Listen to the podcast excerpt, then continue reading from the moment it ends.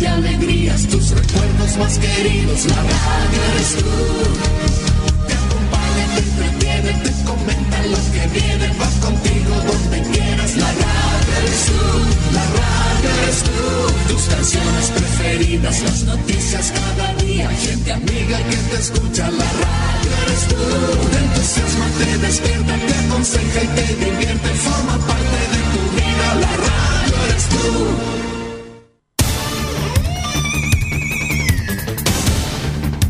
Desde nuestro centro de noticias transmite la red informativa independiente del norte del país. Aquí comienza la edición de cierre de RCI Noticias. Estas son las informaciones.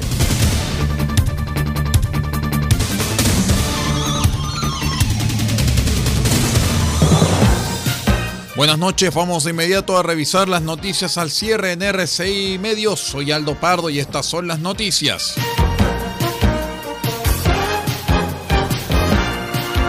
El directorio de la Federación de Fútbol de Chile se reunirá en la jornada del jueves para decidir qué sucederá con el partido entre la Universidad Católica y la Universidad de Chile.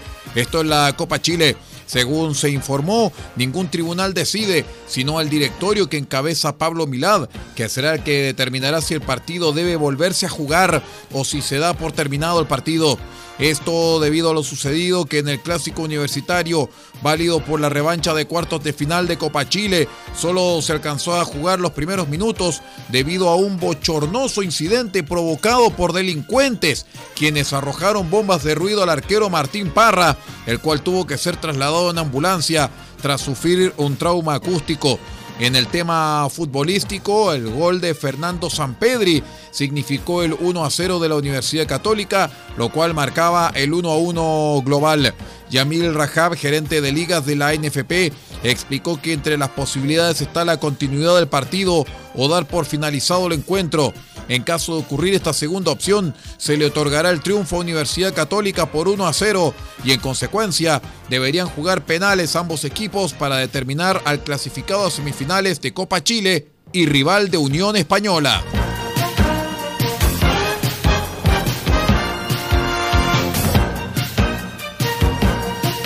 Los bloques oficialistas Apruebo Dignidad y Socialismo Democrático dieron a conocer sus bordes para la discusión constitucional de cara a la reunión de todas las fuerzas políticas que se llevará a cabo durante la jornada del jueves. Entre los puntos acordados que se encuentra que sea un órgano 100% electo con un quórum supramayoritario para la toma de decisiones, aunque no se especifica el guarismo que se utilizará. Esta instancia será paritaria, con escaños reservados para pueblos originarios y la participación de independientes a través de listas de partidos. Los bordes consisten en los fijados en el acuerdo de 2019, como respetar el carácter unitario del Estado de Chile, como también su condición de república y su régimen democrático, además de respetar la existencia, autonomía e independencia plena del Poder Judicial, Legislativo y Ejecutivo.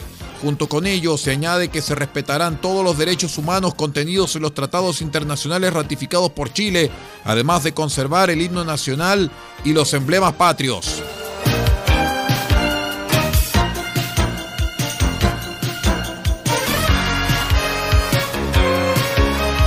Después que el senador Daniel Núñez del Partido Comunista hiciera uso de sus atribuciones reglamentarias, la sala de la Cámara Alta accedió a abrir una segunda discusión del proyecto que ratifica la adhesión de Chile al Tratado Integral y Progresista de Asociación Transpacífico, más conocido como TPP-11.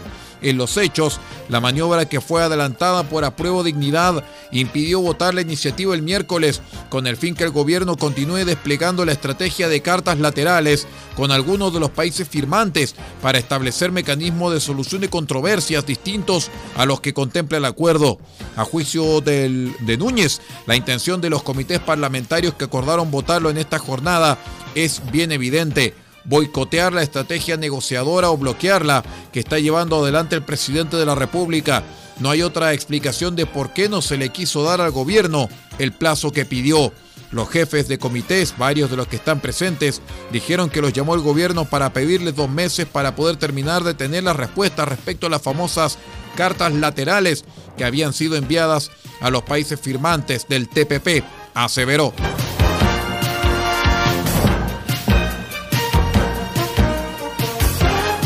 En el acontecer cultural, una segunda función el mismo 26 de noviembre a las 4 de la tarde agendó, el show sinfónico El Señor de los Anillos Sinfónico en el Teatro Cariola.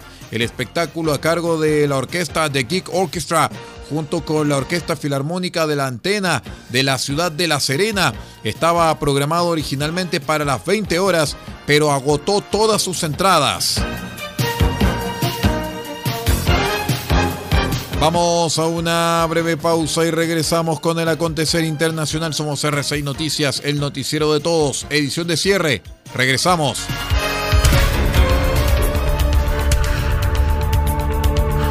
Estamos presentando RCI Noticias. Estamos contando a esta hora las informaciones que son noticia.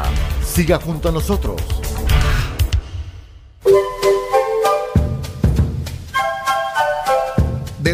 Copiapó tiene para usted frutas, verduras, huevos, productos orgánicos. Un gran surtido en camino hasta su mesa. Estamos junto a ustedes de lunes a domingo de 9 a 14.30 y de 16.30 a 19.30 horas. No se puede ir del huerto sin su oferta, simplemente porque tenemos ofertas todos los días. Ubíquenos en los Carrera 3615 Copiapó o llámenos al más 569 6468 0819. Del Huerto Copiapó, la solución económica en camino directo a su mesa.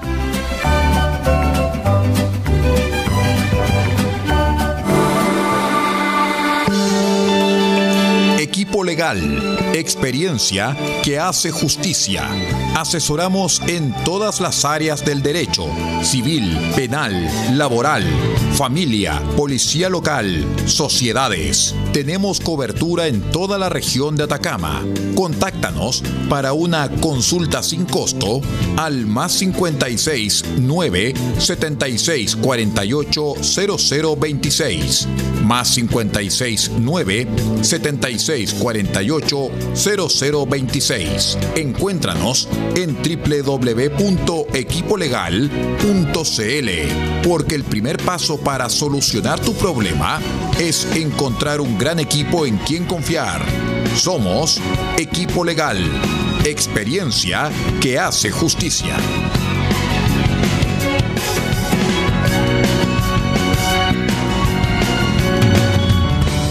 Farmacias hay muchas, pero en Copiapó solo hay una que piensa en su salud y en su familia. Farmacia Benfarma ahora con horario continuado, desde las 9 de la mañana hasta las 12 de la noche de lunes a viernes y los sábados de 10 a 15 horas. Farmacia Benfarma los espera en Maipú 580, local 1, altura con Rodríguez. Atención, dedicación y bienestar, siempre con disponibilidad en medicamentos genéricos, bioequivalentes de marca y productos naturales. Y si no lo tenemos, se lo traemos en 72 horas. Consulte al 52 2 50 31 56. En Copiapó, Farmacia Benfarma. Hola, ¿cómo están queridos amigos? Los saludamos nuevamente desde micasino.com y les vamos a contar que hoy, 29 de septiembre, vamos a combinar apuestas del Brasileirao Serie B y la Primera División de Colombia. A las 19 horas, hora de Chile, en el Brasileirao Serie B, juegan el Tombense contra el Novo Horizontino. Y vamos a marcar que gana el Tombense, porque Tombense ha ganado dos de sus últimos tres partidos ante el Novo Horizontino. Luego tenemos el partido del Vasco da Gama contra el Londrina a las 21.30 horas y vamos a marcar que gana Londrina porque Vasco da Gama solo ha ganado uno de sus últimos cuatro partidos, tres derrotas, y Londrina ha ganado dos de sus últimos tres partidos ante el Vasco da Gama. Nos vamos de inmediato a la primera división de Colombia porque juegan Independiente de Santa Fe contra el Atlético Nacional a las 22 horas. Primero vamos a decir que gana Atlético Nacional. Independiente de Santa Fe solo ha ganado uno de sus últimos seis partidos ante Atlético Nacional y Atlético Nacional ha ganado sus últimos tres partidos. Además, Independiente de Santa Fe marca mínimo dos goles. Independiente de Santa Fe ha marcado mínimo dos goles en sus últimos tres partidos como local. Con 10 lucas ganarás 2.707.514 pesos con 25 centavos.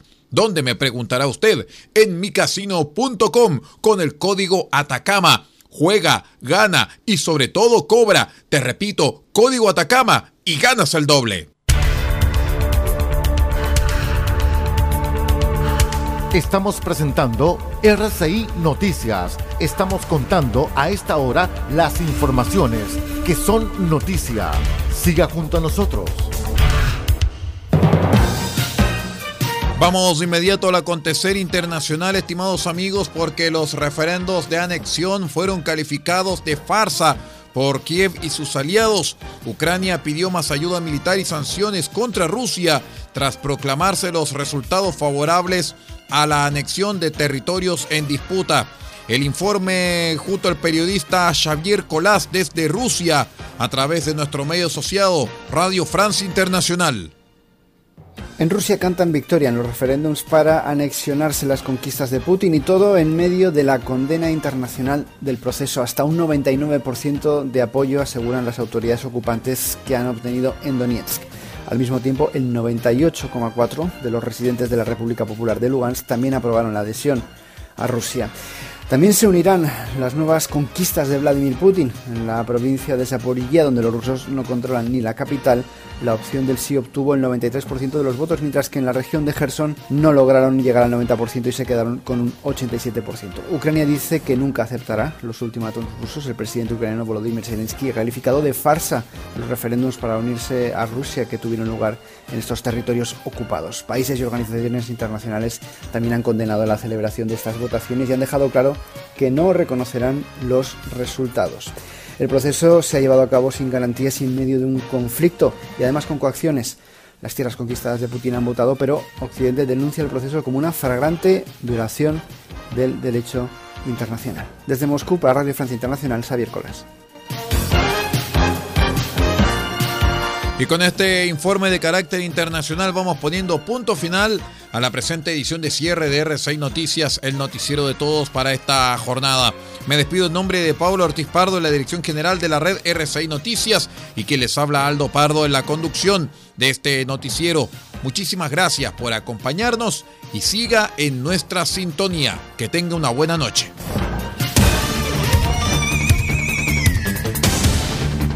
Usted ha quedado completamente informado. Hemos presentado RCI Noticias, edición de cierre. Transmitido por la red informativa independiente del norte del país. Muchas gracias por acompañarnos y continúe en nuestra sintonía.